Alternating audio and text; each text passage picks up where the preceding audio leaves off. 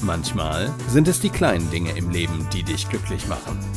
Und vielleicht sind es genau diese kleinen Dinge, die deine Gesundheit fördern können.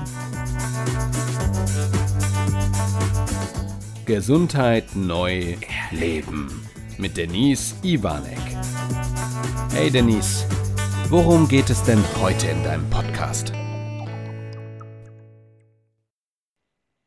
Hallo liebe Zuhörer, es ist wieder Dienstag und Zeit für meinen Podcast. Vielleicht kennt ihr das, der Wecker klingelt, ihr steht auf, ihr macht euch fertig, ihr bereitet schon alles vor, dass wenn der Rest der Familie gleich aufsteht, alles bereitsteht. Frühstück fertig, auch für die Kinder, wenn ihr welche habt, ist schon Pausenbrot äh, dabei für die Schule. Vielleicht sogar, wenn die Kinder in, ähm, zur Ausbildung gehen, ist auch schon was vorbereitet. Für den Partner ist schon was vorbereitet, damit jedem es gut geht. Und dann startet der Tag, die stehen alle auf, ihr kümmert euch und dann geht's äh, selbst vielleicht in den Job.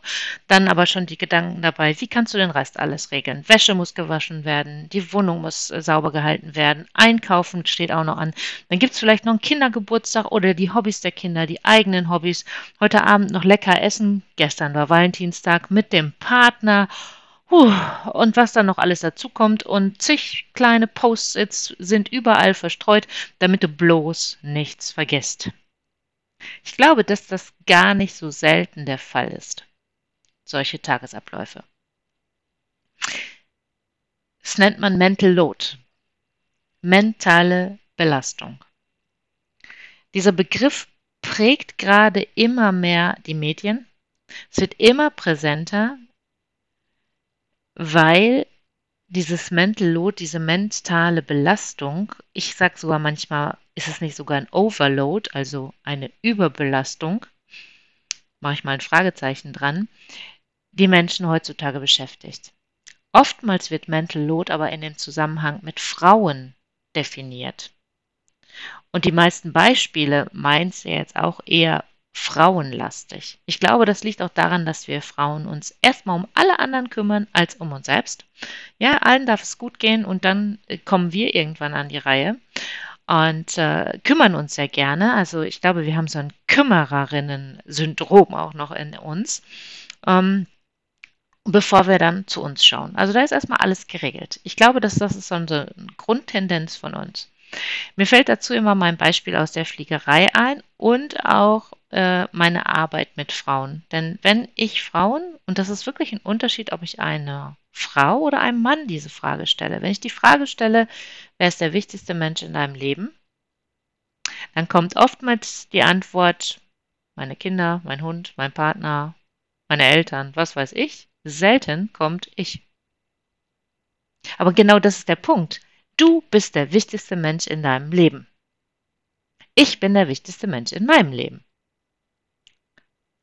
Das hat nichts mit Ego zu tun, übermäßigem Ego.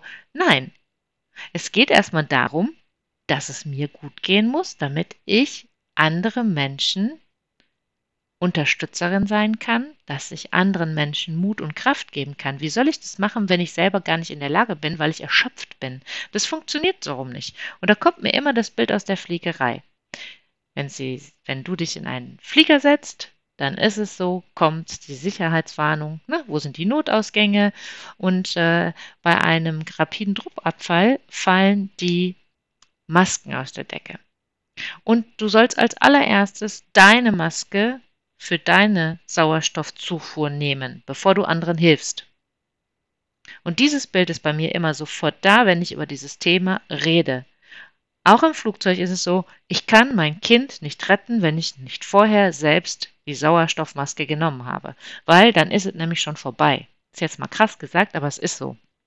Im Zweifelsfall ist Ende und dann hilft es gar keinem. Also erst ich, dann den Rest helfen, wenn ich helfen kann und möchte. Ja? Und genauso, und das ist eine gute Adaption in unser tägliches Leben, ist es auch im eigenen Leben. Erstmal muss es mir gut gehen. Ich muss mich mental und körperlich gut fühlen, damit ich auch meine Kraft verteilen kann, wenn ich es denn möchte. Da ist auch immer diese Selbstreflexion und Selbstfürsorge für mich sehr, sehr wichtig. Gerade in Bezug auf Mental Load. Bitte guck selbst hin. Wie viel kannst du dir zumuten oder ist es auch mal sinnvoll, Nein zu sagen?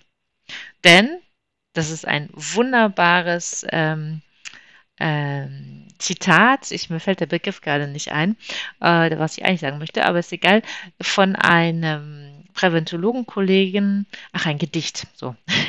ein Gedicht, was uns der Kollege damals mal geschenkt hat, was wir benutzen dürfen. Und für mich der Kernsatz da drin ist, ein Nein zu dir ist ein Ja zu mir. Hm? Und ich überlege immer, wann sage ich bewusst Nein und ist dieses Nein ein Ja zu mir? Und wann sage ich auch bewusst Ja und gebe dir meine Hilfe, weil mir das gerade wichtig ist und ich mich dann auch gerne ein Stück weit nach hinten stelle. Also in beide Richtungen zu denken. Oftmals ist aber, erlebe ich das zumindest so, dass die Menschen sagen, ja, ich mache mit und ich helfe dir und eigentlich ich so, oh, jetzt habe ich noch mehr Stress. Jetzt muss ich noch mehr reinpacken, aber ich möchte ja, was weiß ich, gefallen oder mir ist es wichtig, wie auch immer da das Bedürfnis dahinter ist. Ähm, führt aber zu dieser mentalen Belastung, zu diesem Mental Load oder kann führen, muss ja nicht immer, kann führen. Es ist ja sehr unterschiedlich, wie du selbst so veranlagt bist. Ich glaube aber nicht, dass es nur die Frauen betrifft, auch wenn es immer wieder gerne in den Zusammenhang mit Frauen gestellt wird. Ja, wir Frauen, gerade wenn so die Familienplanung da ist oder gerade Gründung der Familie da ist, nehmen wir bestimmt immer noch einen besonderen Platz ein, auch wenn sich das gerade schon Mann und Frau verändert, auch in der Betreuung von Kindern und Erziehung von Kindern. Und trotzdem erlebe ich oftmals, dass die Frauen den größeren Anteil zu Hause haben. Wie gesagt, muss nicht immer so sein. Ich erlebe das nur gerade immer noch sehr stark und das kann zu Belastungen führen. Was dazu kommt, ist, dass oft draußen die Meinung herrscht in der Öffentlichkeit, naja, die ist doch zu Hause, was macht die denn schon? Da ein bisschen das Kind äh, versorgen, ansonsten ist sie doch zu Hause, die arbeitet doch nicht. Ich glaube, genau da ist der Knackpunkt. Arbeiten zu verrichten, die jetzt nicht monetär ausgerichtet sind. Klar, der Mann bringt das Geld nach Hause, auf jeden Fall, aber auch auf die Frau mal zu gucken, welche Arbeiten sind denn da? Die bringen zwar kein Geld, aber die bringen eine ganze Menge, dass das ganze Familien, partnerschaftliche Leben überhaupt funktionieren kann nicht zu vergessen. Und trotzdem glaube ich, dass wir es nicht nur auf die Frauen setzen können. Ich glaube, auch Männer sind heutzutage an diesem Punkt des Mental Loads.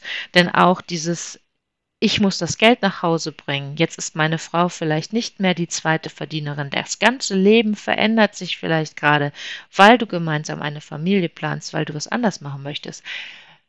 Dann ist, glaube ich, dieser Druck schon auch da. Und der ist auch nicht zu unterschätzen. Und auch, liebe Männer, auch ihr dürft da hingucken, was ist da für mich wichtig und wo kümmere ich mich vielleicht zu viel. Laura Fröhlich ist eine Expertin für das Thema Mental Load und sie hat eine wundervolle Liste rausgebracht, die Steuerbordliste auf ihrer Seite wenn ihr Laura Fröhlich eingibt und Mental Load, werdet ihr das finden. Ich kann es aber auch in die Show Notes reinpacken. Dann geht es schneller, die Verlinkung zu ihrer Seite. Da ist eine ganz tolle Steuerbordliste, wo du dich wirklich mal mit beschäftigen kannst. Welche Aufgaben oder ihr zusammen, ja? Welche Aufgaben sind da? Wer kann die machen? Können die weg? Kann die jemand anders machen? Muss das immer sofort sein? Wie können wir es verteilen und wie schaffen wir es gemeinsam als Paar, als Familie, die Wertschätzung zu bringen? Ja, du machst, ich sag's jetzt mal böse, in Anführungsstrichen ja nur die Wäsche und den Haushalt. Nee, Umdenken, Perspektivwechsel. Hey, wenn du das nicht machen würdest, würden wir irgendwann hier im Dreck erstecken. Also die Wertschätzung da reinbringen. Wo kann wer wen unterstützen? Alles Möglichkeiten, um Konflikte zum einen in der Familie zu reduzieren, aber auch um dieses Mental Load, diese eigene mentale Belastung zu reduzieren. Und guck dann für dich auch mal hin, was ist dir denn überhaupt wichtig? Was wollt ihr als Paar? Was wollt ihr als Familie? Aber auch wenn du jetzt vielleicht noch nicht, ich rede jetzt immer von dieser, weil es so oft in Verbindung mit Familienplanung, Mental Load benannt wird, aber auch wenn du das nicht hast, du kannst ja auch mentale Belastung haben. Wo gibt es vielleicht Dinge, wo du sagst, nee, das jetzt ist ein Nein für dich, aber ein Ja zu mir. Da darf ich jetzt mal in die Selbstfürsorge gehen. Da kann ich mich selber angucken. Da gehe ich in meine Selbstfürsorge und schaue, was ist mir wichtig, was sind meine Werte. Welche Werte habe ich, die ich leben möchte? Und wenn wir das alles ineinander packen, glaube ich, dass die mentalen Belastungen weniger werden können und somit entspannter der Tag wird. Und das ist das, was ich euch gerne mitgeben möchte in dieser Woche. Valentinstag war gestern. Wisst ihr ja schon, habe ich gerade schon erwähnt. Ja, macht euch eine entspannte Woche. Vielleicht ist genau dieser gestrige Tag, genau dieser Tag gewesen, um ein herrliches Lächeln, Herzenswärme zu empfangen ähm, und eben halt die Woche genauso weiterlaufen zu lassen. Ich persönlich, wir leben den Valentinstag gar nicht. Ich brauchte auch keine Geschenke und nichts, weil ich das sehr kommerzmäßig finde persönlich. Ich denke immer, Liebe können wir jeden Tag verschenken und wenn, es mir wichtig ist, meinem Partner eine Aufmerksamkeit zu machen, da muss es nichts Gekauftes sein. Ich finde eher so dieses, hey, ich habe gerade an dich gedacht, ich rufe dich mal an oder ich schicke dir mal einen lieben Gruß oder was auch immer. Viel, viel spannender. Und vielleicht habt ihr ja da auch den Perspektivwechsel für euch, dass ihr sagt, ach, das ist ein schöner Ansatz. Was brauche ich dieses ganze Thema ähm, Valentinstag? Ich mache lieber so zwischendurch eine Aufmerksamkeit oder schenke dem anderen ein Lächeln. Und das wünsche ich euch von ganzem Herzen, dass ihr das immer lebt, dass jeden Tag Valentinstag ist. So, eine schöne Woche. Eure Denise. Bis zur nächsten Woche.